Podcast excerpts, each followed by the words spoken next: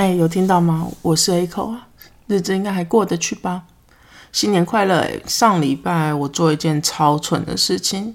通常我都是在礼拜四前上传 podcast，然后设定礼拜六下午发布。前几集都非常非常顺利，所以上周末就没有特别留意。一直到前两天，我朋友问说：“哎，是不是因为过跨年过太爽，所以没有更新？”然后我才发现，因为设定没有完成，所以就没有上传。但是我相信应该没有造成任何人的困扰吧，所以就这样子吧。好，跨年每年跨年过后，美式足球的赛季就接近尾声。像这周末是 NFL 的最后一周比赛，那接下来就是进入季后赛的时间。季后赛跟明星赛大约会进行一个多一个月左右。接下来就是美式足球重头戏——超级杯。超级杯就是除了是 NFL 的冠军赛之外，中场表演是非常非常受大家瞩目。基本上就是。如果你不是超级巨星，就根本上不了中场表演。像是猫王 Michael Jackson、史密斯飞船、U Two、滚石乐团、黑眼豆豆、马丹娜、Lady Gaga、J Lo、夏奇拉、阿姆、魔力红、冷玩乐团、凯特贝瑞。简单来说，就是真的是要超级巨星，所听过的超级巨星才会被邀请上这个舞台。讲到 NFL 的中场表演，就不得不提到二零零四年的超级杯，大贾斯汀跟珍娜杰克森的表。表演这场中场表演？其实还有其他的表演者，但是因为大贾斯汀跟珍娜杰克森的一个表演桥段，导致大家都只专注在他们两个身上。珍娜杰克森基本上是那一场表演的主轴，在一个演出的桥段中，珍娜杰克森的上衣被大贾斯汀撤了下来。尽管珍娜杰克森有贴胸贴，但这还是使得珍娜杰克森的胸部直接被现场转播传播到全世界。我还记得我当下看到那个画面，我真的是傻眼爆，因为太震惊。我不确定说这到底是说好的桥段呢，还是不小心的，导致这个表演后面到底在干嘛？其实我已经没有什么记忆，我不太记得画面有没有被切换掉啊，或者是当时是怎么被处理。我只记得当时台湾虽然有美式足球的转播，可是收看的群众其实并没有到非常非常的多。通常超级杯都是在早上播出嘛，所以这件事情发生之后，中午过后的新闻。全部都在讨论这中场表演，这大概是我第一次看到台湾媒体这么热衷的报道美式足球的事情。我听到这件事情不是要讨论这件事情到底是谁对谁错，因为其实很多人讨论过这件事情之后，实质上改变了现场直播这件事情。理论上，现场直播就是现场录影。然后，并且透过讯号传播，立刻将画面及声音传送出去给大众。但是在这件事情之后，大部分的现场直播都会延迟个几秒钟。主要就是如果有类似的事情发生时，导播及转播单位他们能有时间去利用这个时间差去切换画面，或是处理任何画面，阻止这类画面及时被传送出去。比如说，你现在看到一些嗯大联盟的比赛，看到有人跳进球场。中，但是他们嗯评述员或是主播都会讨论。这个这个人到底现在在做什么？但是画面不会送出来，他会用其他的画面去代替这个画面。其实这个事件在当年争议非常非常大，在当时这个事件被高度搜索，还被收录在二零二零零七年的金氏世界纪录大全中，分别是网际网络史上被搜索最多的，以及被搜索最多的新闻事件。该次事件还创造了“衣服滑落”这个词，就是 wardrobe malfunction 这个词，后来也被。添加在韦氏词典中。YouTube 的创办人之一贾德卡林姆曾经说过，当年他因为无法轻易找到这个这段影片而感到非常沮丧。那这个事件也成为后来 YouTube 的推手。今年的中。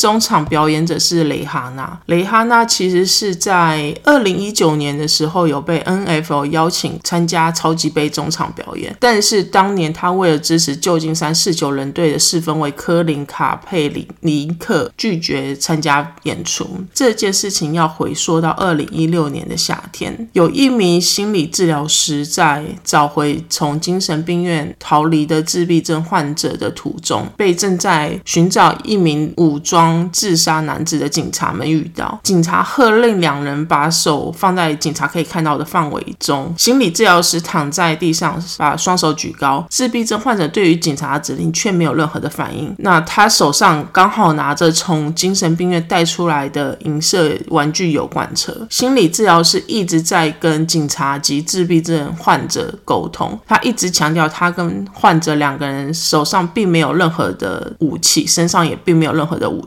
并且很明确的告诉警察他们两个职业跟身份，也和警察说患者没有任何攻击的可能性。他手上拿的是油罐车，玩具油罐车。但最后心理治疗师被警察开枪射击，警察替他戴上口呃手铐之后，任由他流血二十分钟，在救护车到来之前，没有替他做任何的止血动作，证明心理治疗师是黑人，患者则是白人。二零一九年开枪射击的警察最后后被判犯有过失罪，被要求写一篇两千五百字的警务论文及五个月的缓刑。但是在二零零呃二零二二年，就去年二月的时候，该名警察的定罪被推翻，也就是说，这名警察没有任何的过错。另外，在二零一五年。有一名非裔美国人弗兰迪格雷，因为持有刀具被警察逮捕，最后却死于运送途中。法医判定这是一场凶杀案。最后和他死有关的警察们，总共六名警察被提出刑事指控。这件事情也引起一连串的抗议活动。再回到二零一六年的夏天，四九人队的四分卫科林，因为那个心理治疗师的事件，再加上二零一五年这个非裔美国人。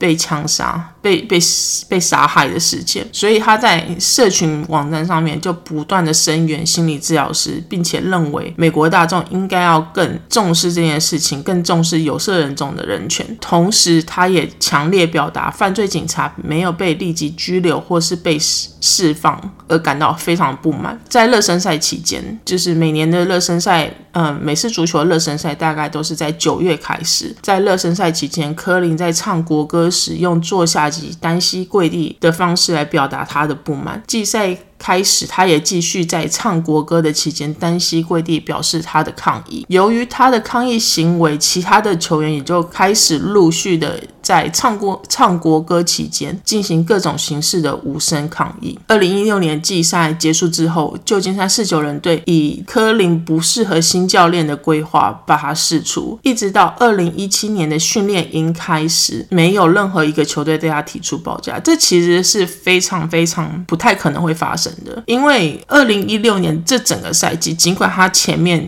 有几场球赛他不是先发的四分卫，因为他二零一五年有进行了一些手术。但是在二零一六年后半段的赛季，他完全就是四九人队的先发四分位。重点是他的表现也不错。要知道，职业联盟是职业的比赛是非常非常竞争。如果你的表现不好，你不可能会一直成一直在先发的名单中。所以这件事情造成很多人认为说，是因为因为他的政治倾向导致没有球队给他。敢给他报价。后续科林也对 NFL 提出申诉，他指控联盟及球团老板们联手把他踢出这项运动。几支球队其实有对他进行训练或是测试，但是对他的抗议动作感到迟疑，或是仅愿意提供不公开的测试。最终，科林一直到现在都没有得到任何一份合约。之前我看到一些消息，就是他还是有持续的寻求回到球场上的机会，但是他今年已经三。十五岁能回到球场上的机会真的是越来越小。回到雷哈娜，雷哈娜在二零一九年曾经被 NFL 邀请参加超级杯中场表演，他因为科林的事情就直接拒绝了 NFL。NFL 他表示说他还没有准备好替 NFL 服务，大众应该要更重视这件事情。从二零一九年，其实雷哈娜就没什么公开的表演了。那四年后，显然他已经准备好要准备回归。今年超级杯。美国时间是二月十二号晚上，台湾则是在二月十三日早上。有兴趣人。可以看看。可是我不，可是台湾好像没有电视会转播，只能从网络上看。就是购买 NFL Plus 去看这个比赛，但是我相信有一些运动吧应该有转播。其实本来这礼拜想要讲美式足球，是因为我圣诞节去看了亚利桑那红红雀队以及坦帕湾海盗队，因为我是 Tom Brady 的球迷，我是人生中第一场球赛就是看到爱国者英格兰爱国者的球的比赛。那当时 Tom Brady 是英格兰爱国者的的先发四分卫，也是他第一。年的比赛，其实我在二零一八年差一点点就在波士顿看了他的比赛，但是因为行程的关系，外加上票价实在是太高贵，最后就忍痛放弃，没有去看他比赛。今年圣诞节刚好他来亚利桑那比赛，外加上男朋友不知道要送什么圣诞礼物给我，最后就决定一起去看 Tom Brady 的比赛。毕竟这可能是他最后一个赛我人生看的第一场。美式足球赛就是他的比赛嘛，可以在他职业生涯的最后再看到他一场现场的比赛，我觉得也算是有始有终圆满了。由于上周的比赛发生一件我觉得非常非常惊讶跟难过的事情，所以今天就暂时不介绍 Tom Brady 的事事迹，来聊聊上周比赛发生什么事情。美式足球是一个会疯狂冲撞的比赛，许多美式足球员都拥有脑脑震荡的后遗症，许多研究也显示从从事美式足球这个运动的球员，进入中老年后，他们的脑部健康度都会较一般人更脆弱。看似粗暴比赛，其实比赛内容是十分十分细腻的。被分配在不同位置的球员，他们有不同的工作要执行，甚至连他们跑的路线都是被设计好的。每一个球的战术会随着档次、比赛时间、比分等因素而变化着。刚开始看这个比赛的时候，对于规则跟战术，其实真的是非常。迷惘，因为真的看不懂。像篮球跟棒球，我就觉得是很直观的运动。可是美式足球，因为它实在很复杂，所以一开始真的看不懂。后来是透过看了非常非常多的比赛以及打电动，才开始对美式足球这个运动。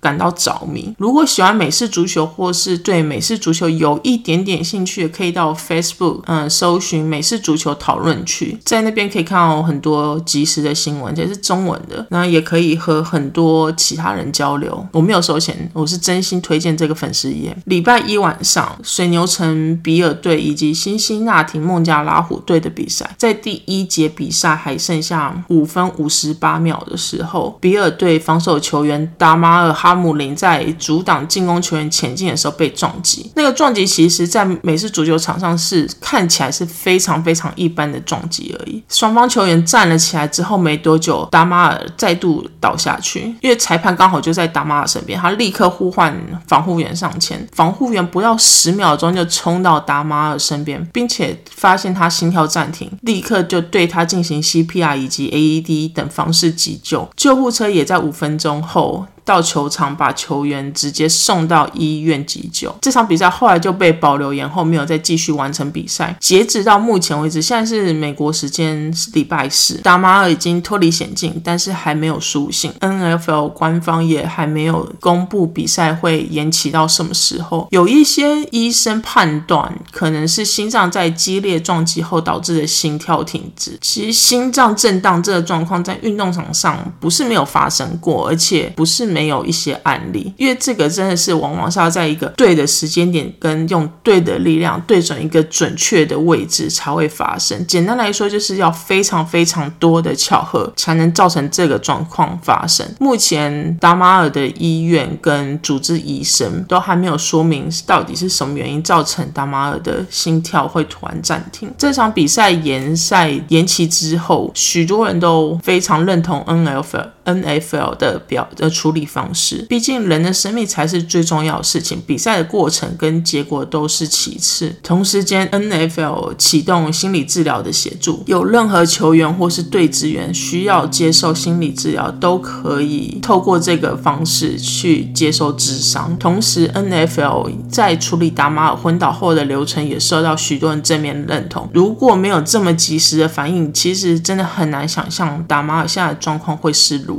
在别的运动场上，像是冰上曲棍球，也曾经有类似的情况发生。球员最后也有苏醒，并且还可以在日后回到嗯球场上继续奋战。希望达马也能早日。康复，然后回到场上。本周比尔队和英格兰爱国者还有一场比赛，目前。还不确定会不会被推迟比赛，下一周将是外卡周，也就是季后赛开始，要即将开始。外卡周过后就是分区季后赛，不确定 NFL 最后会怎么去安排这这样的赛程。比尔队目前是已经确定打进分区季后赛，希望大家都健康，无论身体跟心理都要健康，因为只有健康才有其他后续的事情发生嘛。其实我已经录完，并且准备要上传音档了，但是在刚。刚我看了看到几则新闻，达马尔刚刚已经就昨天晚上苏醒了。他苏醒之后，他问医生说：“谁赢了这场比赛？”医生医生回他说：“嗯，是你赢得这场比赛。”其实还蛮感动，就看到这句话的时候，就觉得很替他开心。至少他现在苏醒，但是嗯，他还在插管的状态，他是用写的去问医生这个。